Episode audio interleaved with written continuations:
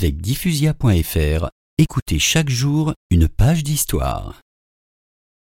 Le 28 août, de Meknes, capitale religieuse du Maroc, Charles et Mardoché s'enfoncent vers l'Atlas.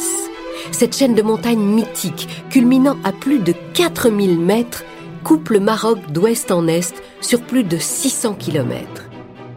Plus il s'éloigne des villes, et plus l'insécurité grandit. Presque partout règne une cupidité extrême. Vols et mensonges sous toutes leurs formes. En général, le brigandage, l'attaque à main armée sont considérés comme des actions honorables. Même chez les juifs qui remplissent scrupuleusement leur devoir envers Dieu et se dédommagent sur les humains. Les musulmans me parlent en frères à cœur ouvert, ils se vantent d'actions criminelles et me confient des sentiments ignobles.